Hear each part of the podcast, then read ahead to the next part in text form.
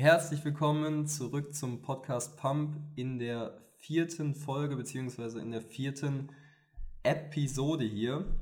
Und ähm, heute, ich hoffe, ich spreche den Nachnamen richtig aus, äh, habe ich Robin Reynolds äh, hier in der Show. Und ähm, ja, wir werden hier jetzt einfach heute so ein bisschen über Ernährung reden und ähm, der Robin wird gleich auch sagen, was der, ja, wo der gerade so am Start ist und ähm, was der gerade alles so macht, weil der macht in der Richtung wirklich relativ viel.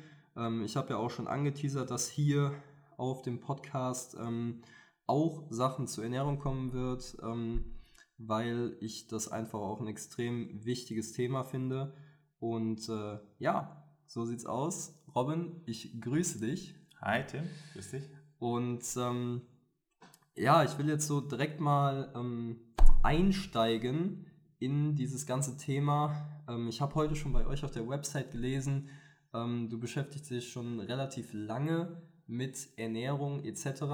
Und ähm, wie bist du so zu diesem ganzen Ernährungsthema gekommen? Also einfach mal so die Origin Story, äh, wie man dazu kommt, äh, sich mit Ernährung zu befassen. Also jetzt nicht in dem normalen Sinne, so ich esse am Tag, sondern halt wirklich tief, tief, tief in der tiefen Thematik? Ja, ähm, zunächst einmal könnte man festhalten, dass ich relativ viel Glück hatte in meiner äh, Kindheit. Und zwar haben meine Eltern mich schon oder mir gute, gesunde Ernährung äh, relativ früh ähm, nahegebracht. Das war mein Vorteil und ich bin eigentlich mit diesem Wissen immer davon ausgegangen, ja, ich ernähre mich sehr gut, ähm, fühle mich auch relativ gut, mache viel Sport ähm, habe eigentlich gedacht, ich bin da sehr gut aufgestellt, habe dann irgendwann angefangen an der Deutschen Sporthochschule in Köln zu studieren und habe eigentlich während meines Studiums dann irgendwann mal festgestellt, dass ähm, ja in einem Zeitraum, wo ich meine Ernährung nochmal umgestellt habe, gleichzeitig habe ich auch nochmal meine Ernährung in gewissen Punkten ergänzt, dass ich nochmal deutlich positive ähm, Effekt, äh, Effekte für mich verspüren konnte, wo ich mir gedacht habe, Mensch, wenn du als junger, gesunder, fitter Mensch eigentlich so positive Effekte hast von einer ähm, Ergänzung plus einer Ernährungsumstellung, ähm, was dann mit den ganzen Leuten, die dann vielleicht äh, alt sind, die krank sind, die irgendwo bestimmte Beschwerden haben, die Krankheitsbilder haben? Und das war so der erste Schlüsselstein, wo ich mir dachte, boah, Wahnsinn, ähm, wenn sich da bei mir so viel tut, ich muss das verstehen, ich muss da hinter die Fassade blicken und habe dann eigentlich erstmal wie ein Wilder angefangen äh, zu lesen, zu lesen, zu lesen und ähm, mich da fortzubilden, ja. weiterzubilden. Interessant. Also ähm, gerade zu chronologischen Einordnung, ähm, wie wie alt warst du, als du an der Spo angefangen hast, beziehungsweise wo du dich dann auch so ein bisschen mehr mit dem Thema befasst hast und wann hast du so angefangen, so, ähm, ja, so gewisse Sachen umzustellen? Ja, also ich ähm, habe mit ungefähr 23 angefangen an der äh, Sporthochschule zu studieren. Ähm, wie gesagt, habe mich mein ganzes Leben mit Ernährung auch beschäftigt, aber so wirklich ins Detail, das war so vor drei bis vier Jahren. Ähm, da hat es dann bei mir Klick gemacht, wo ich dann nochmal, ich sag mal so, einschneidendere, positive ähm, ähm, Erlebnisse hatte über Ernährung. Ja. ja. Und wie alt bist du jetzt? Ich bin jetzt 31. Okay. Ähm, nur damit die Zuschauer da Bescheid wissen, äh, inwieweit ähm, du dich jetzt schon mit dem Thema befasst ähm, und wie lange natürlich auch. Ähm, jetzt kurz natürlich ähm, zu der Ernährung, die du umgestellt hast. Wie sah das Ganze am Anfang aus? Also was hast du weggelassen oder was hast du verbessert oder was hast du geändert? So jetzt nicht im Detail, aber so wirklich die Hauptsachen, die halt, sage ich mal, für dich auch wichtig waren und wo du einen Unterschied gemerkt hast. Ja, also die Hauptdinge, ähm, die ich verändert habe, also prinzipiell hat man sich ja erstmal ähm, ich sage mal so ein bisschen wie der Otto Normalverbraucher sich so ernährt, eben auch ernährt und hat dann vielleicht für sich festgestellt, oder ich habe für mich festgestellt, dass beispielsweise Milchprodukte für mich gar nicht gut funktionieren, eher im Gegenteil. Ähm, und habe die beispielsweise oder lasse die beispielsweise so gut es geht komplett aus meiner Ernährung weg. Das hat verschiedene Gründe. Das wird jetzt aber wahrscheinlich ein bisschen zu weit führen. Ähm, vorher habe ich aber eigentlich noch, der Step vorher war, dass ich vom normal Fleisch konsumierende Menschen zum, ich nenne es immer gern Flexitarier geworden bin. Das heißt, jemand, der sich eigentlich so generell vegetarisch ernährt, aber ab und zu schon mal ein gutes Stück Fleisch oder Fisch auf jeden Fall auch mit auf seinem Speiseplan hat. Also das waren zwei ganz wichtige Punkte für mich, das Thema Fleischkonsum reduzieren, die Qualität zu erhöhen, äh, Konsum von Milchprodukten zu ja, nahezu zu eliminieren. Mhm. Und äh, wie gesagt, ich persönlich bin auch noch ein Freund davon, gezielte Nährstoffe zu ergänzen, weil ich halt eben sehr viel Sport mache, weil ich eben auch weiß, dass in den Lebensmitteln leider nicht mehr so viele Nährstoffe sind, wie es mal war. Das muss aber jeder für sich selbst äh, herausfinden, wie er da vorgehen möchte. Und ähm, dann war natürlich noch ein interessanter Schritt, jetzt auch nur für mich persönlich, ähm, auf Getreideprodukte na, äh, ja, fast ausschließlich zu verzichten. Das muss auch wieder jeder für sich selbst herausfinden. Bei mir, ich merke halt über verschiedene Mechanismen, dass mir das deutlich besser tut, wenn ich da ja Alternativen für finde, die es ja auch gibt. Okay. Ähm, wie bist du speziell darauf gekommen, jetzt gerade Milchprodukte oder Getreideprodukte ähm, wegzulassen, beziehungsweise halt auf Fleisch zu reduzieren? Ähm, die Reduktion von Fleisch war bei mir zweierlei getrieben. Einerlei, ja, ähm, dass man natürlich immer, man sieht immer viele, ja, auch, auch, auch Videos und Filme und Dokumentationen, wie schlecht teilweise Tiere gehalten werden, unter welchen Bedingungen, wie unmenschlich das ist. Ähm, also einerseits ein bisschen ein altruistischer Ansatz, ähm, andererseits aber auch ein egoistischer Ansatz, um zu sagen, hey, wie kann ich vielleicht noch meine ähm, Lebensqualität und Gesundheit langfristig noch ein bisschen verbessern? Und da sieht man halt in vielen ähm, Studien oder, oder wissenschaftlichen, äh, die wissenschaftlichen Erkenntnisse gehen dahin, dass gerade dieser übermäßige Fleischkonsum, so wie wir es teilweise betreiben und auch die Art, wie wir diese Tiere auch halten, ähm, einfach nicht, ähm, nicht sinngemäß ist für die, für die Erhaltung von äh, Gesundheit langfristig gesehen.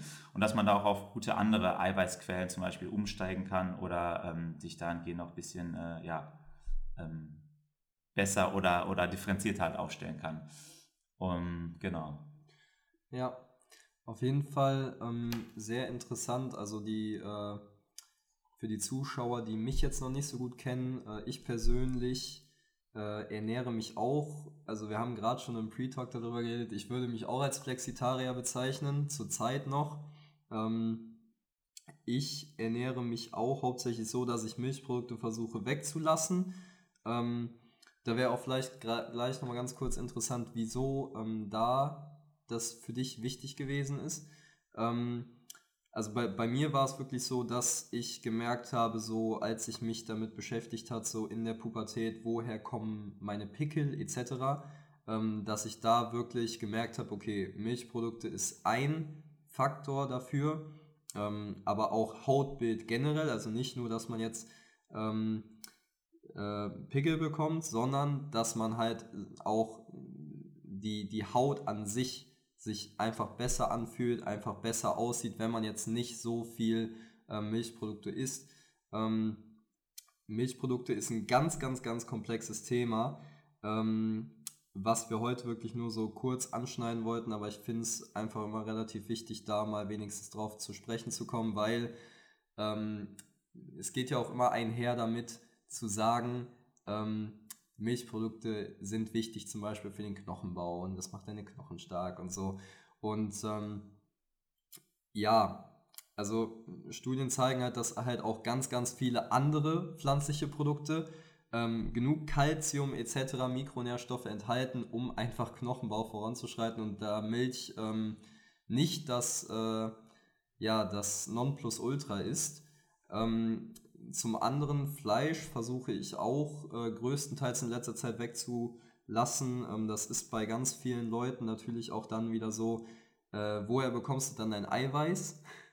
ähm, ich persönlich habe ganz, ganz viele äh, Quellen, wo ich mein Eiweiß herbeziehe, wobei man auch da ein bisschen von der anderen Geschichte dran gehen muss, dass man sagt, okay, ist es denn wirklich so, dass wir so viel Eiweiß, wie von den meisten Leuten halt gesagt wird, überhaupt brauchen? Also brauchen wir 2 Gramm Eiweiß pro Kilo Körpergewicht ähm, oder halt eben doch ein bisschen weniger. Ähm, und ich bin persönlich zu dem Entschluss gekommen, dass man da schon ein bisschen weniger braucht ähm, und äh, da dann halt auch wirklich mit gutem Wissen das Fleisch und so weglassen kann. Ähm, unter der Bedingung natürlich, klar, kann man mal irgendwo noch ein Stück Fleisch essen, aber es ist halt einfach die, ähm, die Korrelation, die halt die, die Menge ausmacht, also die Menge macht das Gift und äh, das ist so ganz kurz nur mein Standpunkt dazu. Ähm, wie, wie sah das jetzt mit den, mit den Gründen aus, äh, die bei dir so gegen Milchprodukte beziehungsweise auch gegen, gegen Fleisch standen? Ja, ähm, wenn man da vielleicht noch ein bisschen in die Tiefe geht, also bei mir war es ein ähnlicher Faktor, dass ich auch einen sehr sensiblen Körper habe, auch eine sehr sensible Haut, die mir da auch schnell ähm, ja, Feedback gibt, ob das für mich funktioniert oder nicht. Ähm, ich habe bei Milchprodukten eben äh, ähnlich wie du auch, Tim, ähm, gemerkt, dass ja, meine Haut einfach auch negativ darauf reagiert, beziehungsweise wenn ich Milchprodukte weglasse, meine Haut ähm, ja, deutlich besser darauf anspricht. Abgesehen davon bin ich jemand, der, ja, wie gesagt, sich da auch viele Fragen stellt zum Thema Milch. Wenn ich jetzt in die Natur gucke, schaue ich mir an, dass äh, die meisten ja ein Kalb vielleicht noch die Muttermilch konsumiert. Also, ich sag mal so, ähm, Tiere, die gerade in der Aufzucht sind, in den ersten vielleicht Monaten oder Lebensjahren, danach eben nicht mehr. Und wir Mensch sozusagen als einzigste Spezies ähm, ja, sozusagen noch die Muttermilch von fremden Lebewesen konsumieren.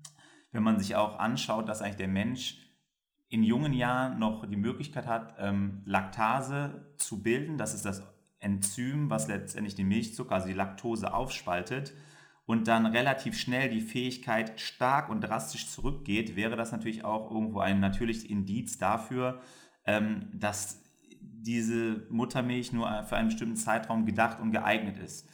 Ähm, wenn man das Ganze jetzt mal weniger von der logischen, natürlichen, sondern vielleicht von der wissenschaftlichen Seite betrachtet, das heißt ja immer, Milch macht starke Knochen, hat es ja gerade angesprochen, ja. ähm, kommt man auch darauf, dass wenn man sich die Studien anguckt, auch gerade so Meta-Analysen oder so mal ein bisschen einen Überblick verschafft und vielleicht auch die, die nicht gerade von der Milchindustrie gesponsert sind, dass Milch im Prinzip erstmal im Körper sauer verstoffwechselt wird. Und wer sich so ein bisschen mit dem pH-Wert beschäftigt, der weiß, ähm, der Körper muss immer einen gewissen pH-Wert, zumindest den im Blut, der muss bei ungefähr 7,39 liegen, also leicht basisch. Und wenn wir jetzt zu viele Lebensmittel konsumieren, die eher im äh, sauren Bereich liegen, dann übersäuern wir nicht. Das gibt es nämlich in der Form nicht. Man kann nicht übersäuern, weil dieser pH-Wert 7,39, der muss strikt eingehalten werden im Körper, sonst funktionieren verschiedene enzymatische Prozesse nicht. Was der Körper aber macht, wenn es heißt, wir übersäuern, das geht wie gesagt nicht, er versucht diesen Ausgleichsmechanismus dieser übersäuerten Ernährung dadurch zu kompensieren, dass er sich eben Basen aus dem Körper ranzieht. Also es geht einerseits zum Beispiel über die Atmung, es geht aber auch über basische Mineralien im Körper. Der Klassiker wären eben Calcium und Magnesium, die sich dann der Körper eben aus seinen Reservoirs, beispielsweise den Knochen, den Muskeln oder den Nervenzellen zieht, wo diese Mineralien aber gebraucht werden. So, das heißt, Milch, jetzt um das noch den Bogen vielleicht zu spannen, der jetzt ein bisschen äh, vielleicht lang, lang gezogen wurde, ähm, Milch ist für mich ein Produkt, was in der Form äh, über die ganze Lebenszeit nicht sehr viel Sinn ergibt und ich es persönlich halt auch einfach merke. Deswegen kann ich auch jeden anderen nur dazu anhalten, das mal für sich selbst zu testen. Wie ist es denn, wenn ich mich nicht zwei, drei Wochen mit ja, Magerquark meste, sondern auf andere gute Proteinquellen gehe oder mein Latte Macchiato eben einfach nicht mit Milch trinke. Vielleicht trinke ich mal einen Espresso oder vielleicht gucke ich mal, wie es ist, mit einer alternativen Milch das zu probieren. Das geht alles. Man muss sich ein Stück weit umstellen, aber es funktioniert. Also ich habe mittlerweile gar keinen äh, Drang mehr dazu. Am Anfang ist es ein bisschen schwierig, aber wenn man sich daran gewöhnt hat, dann geht's. Das gleiche gilt für mich auch fürs Fleischessen. Ähm, am Anfang war es äh, ein bisschen gewöhnungsbedürftig. Und nach wie vor, wenn ich Leuten davon erzähle, mal auf ihr Fleisch zu verzichten, sagen die, nein, was, das geht doch gar nicht. Ähm, die Leute, die es aber langfristig mal umgesetzt haben, merken dann aber tatsächlich, wow, äh, vielleicht tut sich was bei denen in der Verdauung, vielleicht fühlen die sich auch irgendwie besser oder anders und ähm, äh, es ist auch einfach nur eine, eine, ein Gewöhnungseffekt, der dann irgendwann auch äh, eintritt. Wobei ich auch gleichzeitig dazu sagen muss, auch gerade bei dem ähm, Konsum von Fleisch ist es so, dass die ganz großen Studien, zum Beispiel die China Study, die mit einer der weltweit größten Studien ist in dem, dem Bereich, einfach darlegt, dass dieser überbordende Fleischkonsum mit vielerlei Krankheiten behaftet ist. Trotzdem gibt es wieder interindividuell Menschen, die es besser verkraften oder verstoffwechseln und manche, die es ihm besser oder, oder schlechter eben äh, darauf reagieren. Ja, Ähm, von meiner Seite natürlich da auch nochmal kurz, äh, die äh, Nurses Health Study ist auch da eine ganz große Studie, die ähm, einiges dazu gezeigt hat, äh, was Fleisch für Auswirkungen hat für all die Leute, die es vielleicht mal googeln wollen oder einfach mal ähm, selbst ein bisschen ähm, Research betreiben wollen. Ähm, gerade zu dem Magerquark-Thema ist natürlich auch so das Ding, das ist natürlich im Fitnessbereich ähm, ein sehr, sehr gehyptes Thema, wie man denn äh, ohne Magerquark überhaupt Muskeln aufbauen kann. Ähm, ich kann euch versichern, es geht.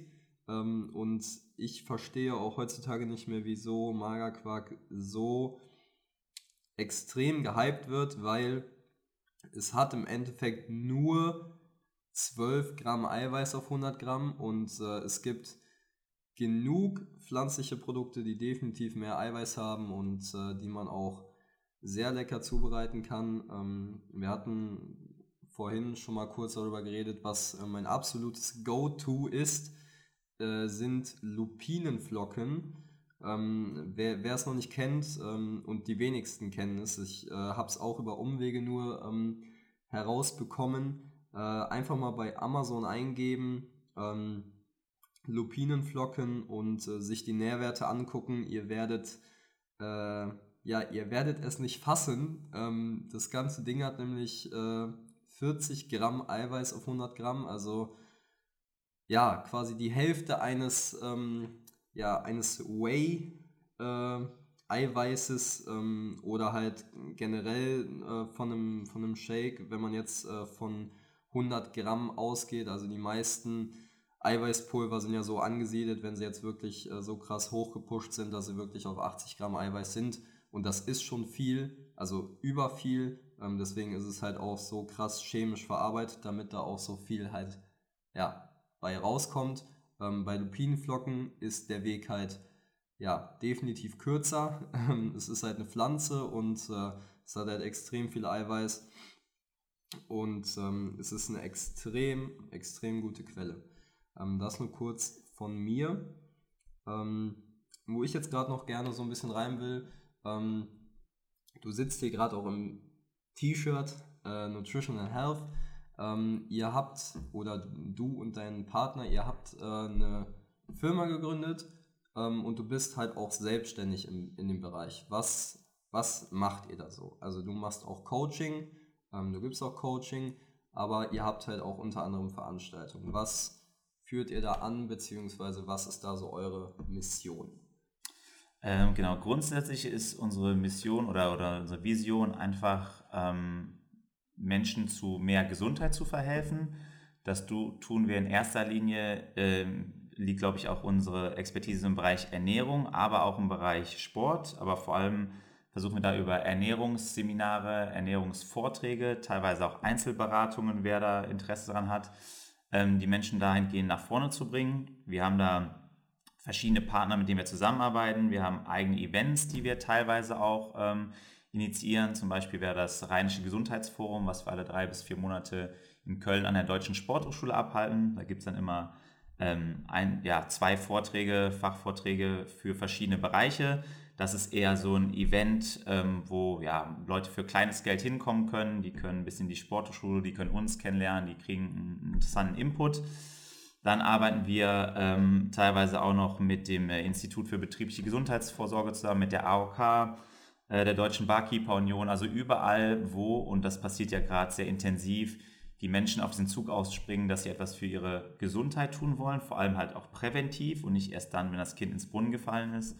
Und das machen wir halt über diesen ganzen Mechanismus Ernährung, ähm, Sport und das halt in einer Art von äh, Konzepten und Dienstleistungen, die teilweise auf Gruppen abziehen, also Seminare und Workshops, aber auch für den Einzelnen im Bereich Ernährungsberatung oder Personal Training. Genau. Jo. Also, was ich von mir auf jeden Fall ähm, sagen kann, ist, ich war schon, äh, so haben wir uns übrigens auch kennengelernt, äh, ich war bei den Jungs hier ähm, auf äh, einem Vortrag in der Spoho, ähm, wo es halt um verschiedene Themen äh, von Ernährung bis äh, Wasser etc. ging. Und ich fand es extrem interessant. Ähm, ich habe es auch über Umwege erfahren, über einen alten Arbeitskollegen etc. Ähm, aber ich wollte einfach mal hingehen und mich davon überzeugen. Und ich fand es wirklich richtig, richtig gut. Also die Jungs, die haben schon einiges auf dem Kasten und ich werde auf jeden Fall die, äh, ja, die Links, die zu denen führen, also unter anderem die Website etc. Ähm, in die Show Notes packen, damit ihr euch da auch mal informieren könnt, ähm, wenn ihr aus dem Bereich Köln kommt. Ähm, das ist auf jeden Fall meine Empfehlung. Ähm, jetzt nochmal kurz zu dir, Robin. Ähm, in, inwiefern sieht denn jetzt gerade deine Ernährung aus? Also hast du, sage ich mal, sogenannte Superfoods bzw. Essen, was du am Tag eigentlich nicht mehr weglassen kannst, beziehungsweise dir nicht mehr wegdenken kannst.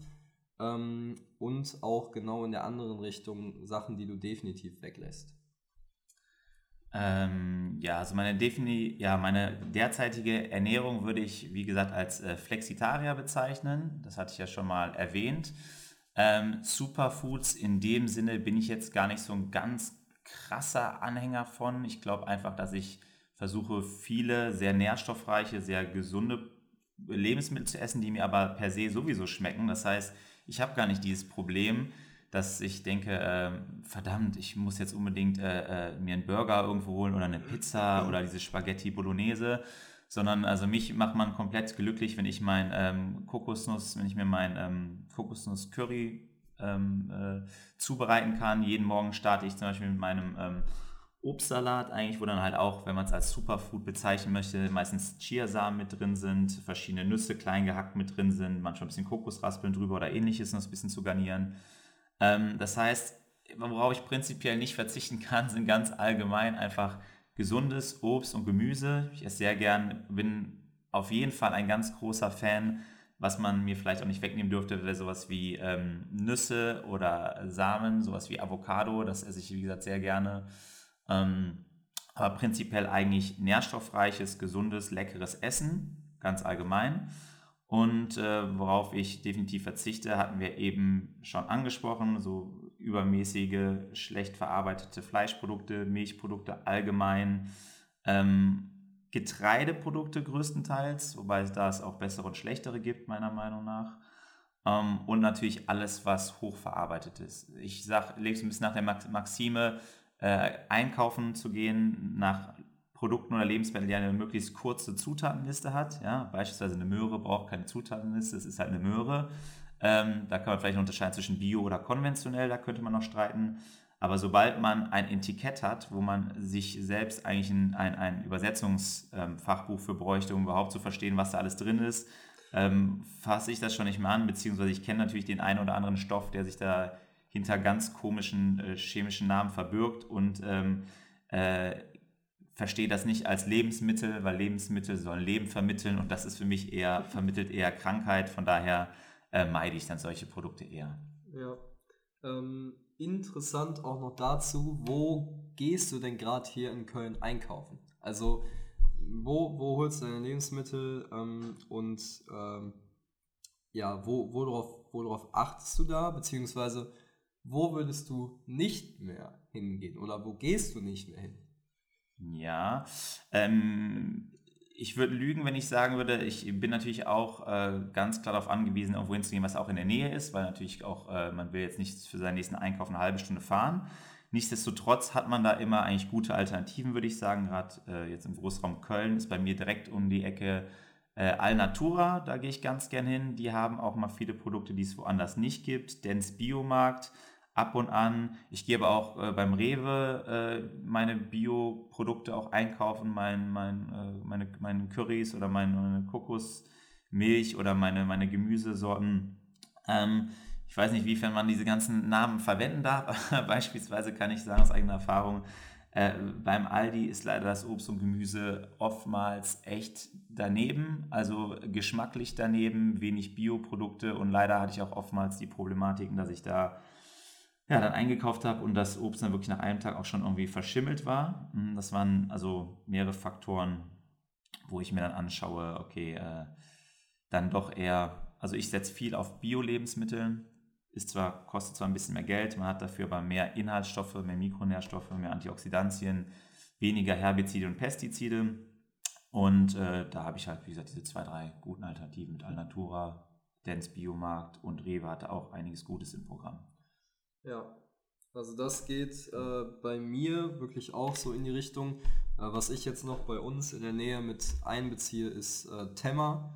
Äh, ja, wer Temma nicht kennt, ähm, ist halt auch ja mh, sozusagen Bioladen, so wie Alnatura, ähm, wo man halt schon vollwertigere und halt auch ähm, regionale äh, Lebensmittel gerade im Bereich äh, Obst und Gemüse bekommt und die halt auch einfach so ausgefallene Sachen haben wie Buchweizen äh, und so Sachen, die es teilweise beim äh, Aldi äh, nicht gibt. Beim Rewe weiß ich gar nicht, ob sie Buchweizen mittlerweile drin haben. Ähm, genau. Und verschiedene Samen und Kürbiskerne und all so ein Zeug. Äh, also das ist so mein Go-To unter anderem. Ähm, und so sieht das aus.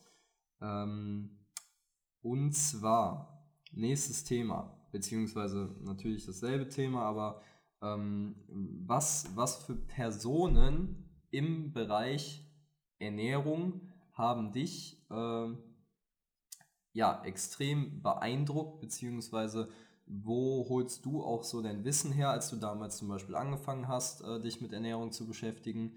Ähm, was sind da so deine Quellen?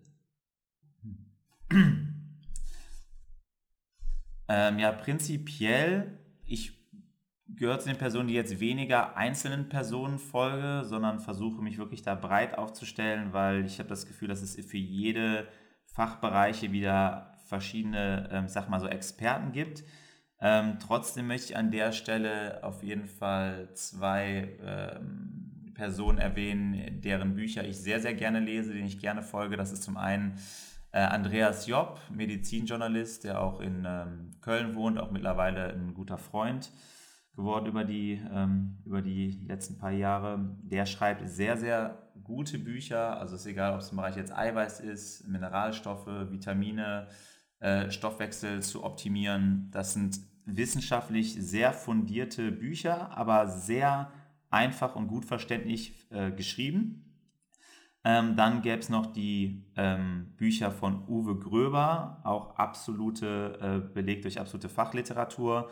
Ähm, für jeden Sportler ist eigentlich Pflicht zu lesen ähm, Metabolic Tuning statt Doping, Mikronährstoffe im Sport. Absolutes, äh, geniales Buch.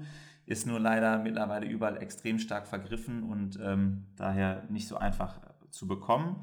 Ähm, hat aber auch noch andere Bücher, die sehr empfehlenswert sind. Und ansonsten, wie gesagt, versuche ich mich sehr breit zu informieren. Also ob es jetzt YouTube ist, Fachbücher, ähm, Im Bereich Zucker ist Dr. Lastig ein absolutes Muss, der äh, ganz tolle YouTube-Videos, ähm, ganz tolle Vorträge hält. Ähm, und ja, ansonsten wirklich sehr, sehr breit. Ja, das hört sich auf jeden Fall schon mal äh, sehr, sehr perfekt an. Besonders so, äh, also sind die deutschsprachig oder sind das teilweise englische? Das sind äh, jetzt Andreas Job, seine Bücher sind, erscheinen mehrsprachig, sind aber auf jeden Fall in Deutsch erhältlich, genauso mhm. wie die von Uwe Gröber auf jeden Fall in Deutsch. Ja. Wahrscheinlich auch, weil es halt schon in dem Bereich Fachliteratur geht, wahrscheinlich auch in Englischen und vielleicht ja. auch in anderen Sprachen. Genau. Ähm, was ich zurzeit lese, ist äh, von Dr. Dr. Michael Greger, ähm, How Not to Die äh, ich glaube auch in der Branche, so Ernährung und so, gerade was so äh, ja, pflanzlich basierte Ernährung angeht, ähm, das absolute Go-To. Also ich glaube, äh, in dem Bereich kennt Dr. Michael Greger irgendwie jeder. Ähm, der ist, äh, ja, der ist einfach nur schon sein ganzes Leben lang äh, auf der Suche nach quasi der richtigen Ernährung und äh, hat auch einfach, also das Buch, das hat hinten, boah, keine Ahnung, wie viele Seiten an Studien drinstehen. Ich finde es einfach nur äh, krass, was da auch für ein, für ein Research halt hintersteckt, äh, wie viel Aufwand da man betreiben musste. Ähm, Gerade was so in die Richtung halt Studien angeht. Und ähm, ich finde es ein echt, echt, echt interessantes Buch. Ähm, ja, einfach Richtung, Richtung Ernährung, aber auch so was, was, ähm, was so Ernährungssachen angeht, die ähm, einfach so ein paar Hacks sind. Also zum Beispiel, dass da zum Beispiel drin steht, dass äh, rote Beete extrem gut ist, um zum Beispiel beim Training den Pump zu verbessern und so, weil da einfach gewisse Stoffe drin sind. Ich weiß nicht, ob du es gerade auf dem Kasten hast. Ähm, also jetzt so aus dem, aus dem Stehgreif weiß ich es nicht, aber ist eigentlich auch schon relativ bekannt, dass rote Beete halt so ähm, relativ gut fürs Training wirkt, ähm, was man so zwei, drei Stunden vorher einnehmen sollte. Und ähm, ja, das Buch allgemein extrem, extrem, extrem interessant. Ähm, das Buch ist quasi so aufgebaut, dass da die Hauptkrankheiten erklärt werden und dann im Endeffekt auch durch die Ernährung halt ähm, präventiv behandelt werden können. Ich würde es empfehlen, das Ganze auf Deutsch zu holen, äh, wenn man es lesen will, weil es ist schon ähm, teilweise sehr, sehr fachlich, aber immer noch gut erklärt, dass man es auch so versteht, wenn man jetzt noch nicht so viel in, der, in dem Bereich weiß. Ähm, aber auf jeden Fall ähm, totale Empfehlung. Ich glaube, du hast es hier auch irgendwo rumstehen. ähm, und äh, genau, ähm, noch ein, zwei letzte Fragen. Und zwar, ähm, wie es aus mit euren Vorträgen? Wann würde da der letzte ähm, bzw. der nächste kommen und was für ein Thema wird da so angeschnitten? Der nächste wird wahrscheinlich, oder der wird ziemlich sicher am 26.04. stattfinden, also 26. April, ähm, wie immer an der Deutschen Sporthochschule in Köln. Näheres dazu werden wir wahrscheinlich noch bekannt geben, dann über unsere üblichen Kanäle. Und äh, Thema wird sein, Stand jetzt, das werden wir auch, denke ich, so beibehalten, einmal das Thema äh, Zusatzstoffe in Lebensmitteln, also wie ist es mit den E-Stoffen, wie ist es mit irgendwelchen chemischen Stoffen, die auch ähm, ja, enthalten sind in verschiedenen Nahrungsmitteln, die da vielleicht aber auch nicht unbedingt reingehören und was sie halt auf den Körper für, äh, für, für einen Einfluss haben, für eine Einwirkung haben. Und dann wird es den, ähm, den Makronährstoff, der zweite Vortrag würde über den Makronährstoff der Fette gehen, um die nochmal genau zu beleuchten. Was gibt es für welche, gesättigte, ungesättigte, einfach, mehrfach, was machen die im Körper, wo stecken sie drin, was sollte man da genau beachten und ähm, genau, das werden die beiden Themen sein und das werden wir dann aber noch über die entsprechenden Kanäle, Kanäle bekannt geben. Jo, easy. Äh, live ist live, der Robin muss gerade die Tür aufmachen und äh, auf Toilette. Es hat geklingelt. Aber wir machen sofort weiter. so, dann geht es hier jetzt nochmal weiter. Und zwar äh, kurze Unterbrechung, ähm, da es geklingelt hat. Man wird hier auch mal unterbrochen im Podcast, aber das ist halb so wild. Live ist live. Ähm, kurz zu diesen klassischen ähm, ja, Sätzen, die man immer hört, äh, beziehungsweise diesen Mythen. Ähm, Kohlenhydrate am Abend machen dick. Äh, Robin, was ist da so dein Statement so?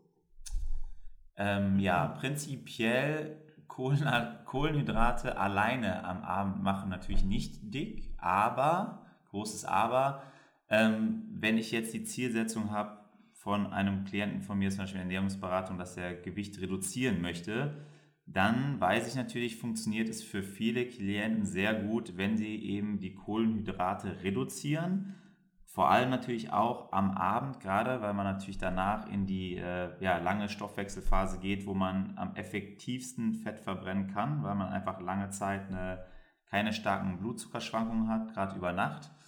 Ähm, daher, äh, dass, wie gesagt, Kohlenhydrate alleine am Abend machen nicht dick, aber wenn man darauf achten möchte, ähm, Gewicht abzunehmen oder äh, ein gesundes Körpergewicht zu erhalten, ähm, macht es Sinn, den Kohlenhydrathahn eher ein bisschen zuzudrehen als auf, weil wir wissen alle, Kohlenhydrate werden im Körper letzten Endes zu Zucker verarbeitet. Manche, die einfachen, sowas wie Weißmehl oder zuckerhaltige Produkte, ein bisschen schneller. Alles, was ballaststoffhaltig ist, ähm, Art Obst und Gemüse oder Vollwertprodukte, ähm, ein bisschen, also gehen eher ein bisschen äh, sanfter ins Blut über, was natürlich deutlich äh, besser ist in der Regel.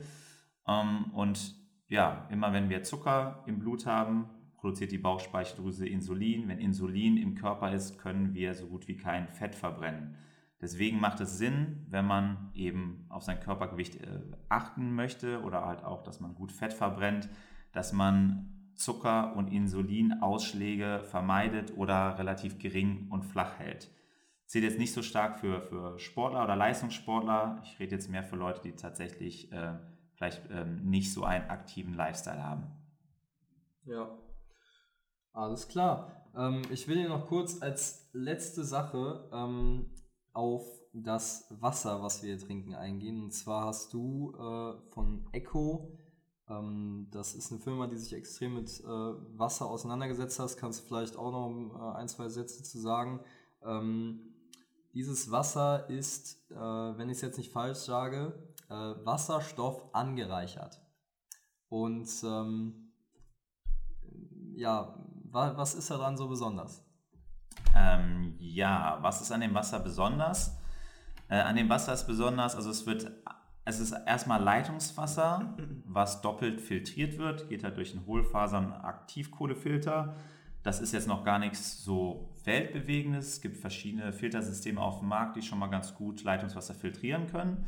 Was dann aber eben passiert ist, durchläuft eine Elektrolysekammer, wo dann man spricht von molekularem Wasserstoff. Das ist sozusagen nicht ein H, sondern H2, also zwei Wasserstoffatome. Damit wird dieses Wasser angereichert. Und das Spannende daran ist, ich trinke halt einfach ein Wasser, es schmeckt ein bisschen leichter, ein bisschen milder. Ich weiß nicht, vielleicht hast du es gemerkt, dass ja. es ein bisschen leichter oder milder, ein bisschen weicher schmeckt.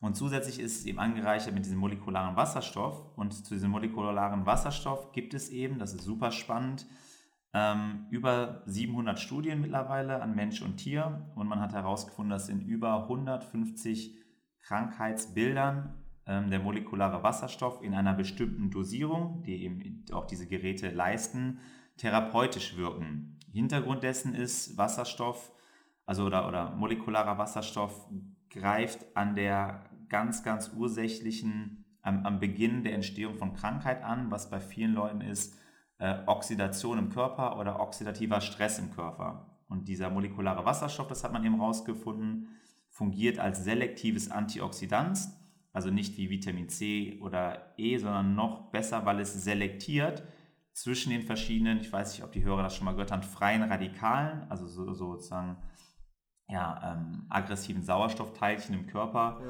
ja. ähm, und kann diese eben selektiv neutralisieren und in dieser Reaktion entsteht letztendlich Wasser. Also viel, viel fachsimpeln. Am Ende des Tages ist es einfach eine sehr einfache und bequeme Methode, einfach übers Wasser trinken, seiner Gesundheit etwas Gutes zu tun, kann man sagen. Ja, also vielleicht noch kurz dazu, ähm, die, äh, es gibt diese Selektion ähm, be besteht zwischen guten und schlechten freien Radikalen. Und ähm, die, der Wasserstoff an sich, der selektiert halt und lässt halt die Guten in Ruhe und die Schlechten verwandelt er quasi halt in Wasser und macht sie damit unschädlich. Ähm, vielleicht kannst du noch kurz erklären, woher die freien Radikale halt kommen, ähm, weil das auch immer ganz interessant zu wissen. Ja, ähm, freie Radikale, also es gibt äh, prinzipiell wird immer unterschieden in endogene und exogene Faktoren. Das heißt, endogen, ich sage jetzt mal so auf normale Weise in meinem Körper entstehen freie Radikale, ganz normal. Ähm, wenn ich atme schon, wenn ich essen und Nahrung verdaue, auch wenn ich Stress habe, entstehen zum Beispiel mehr dieser freien Radikale.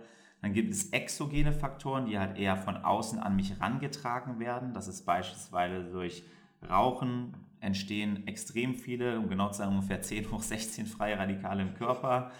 Durch den Alkoholkonsum, durch Autoabgase, durch äh, extreme Strahlenbelastungen, durch Herbizide, Pestizide in der Nahrung zum Beispiel.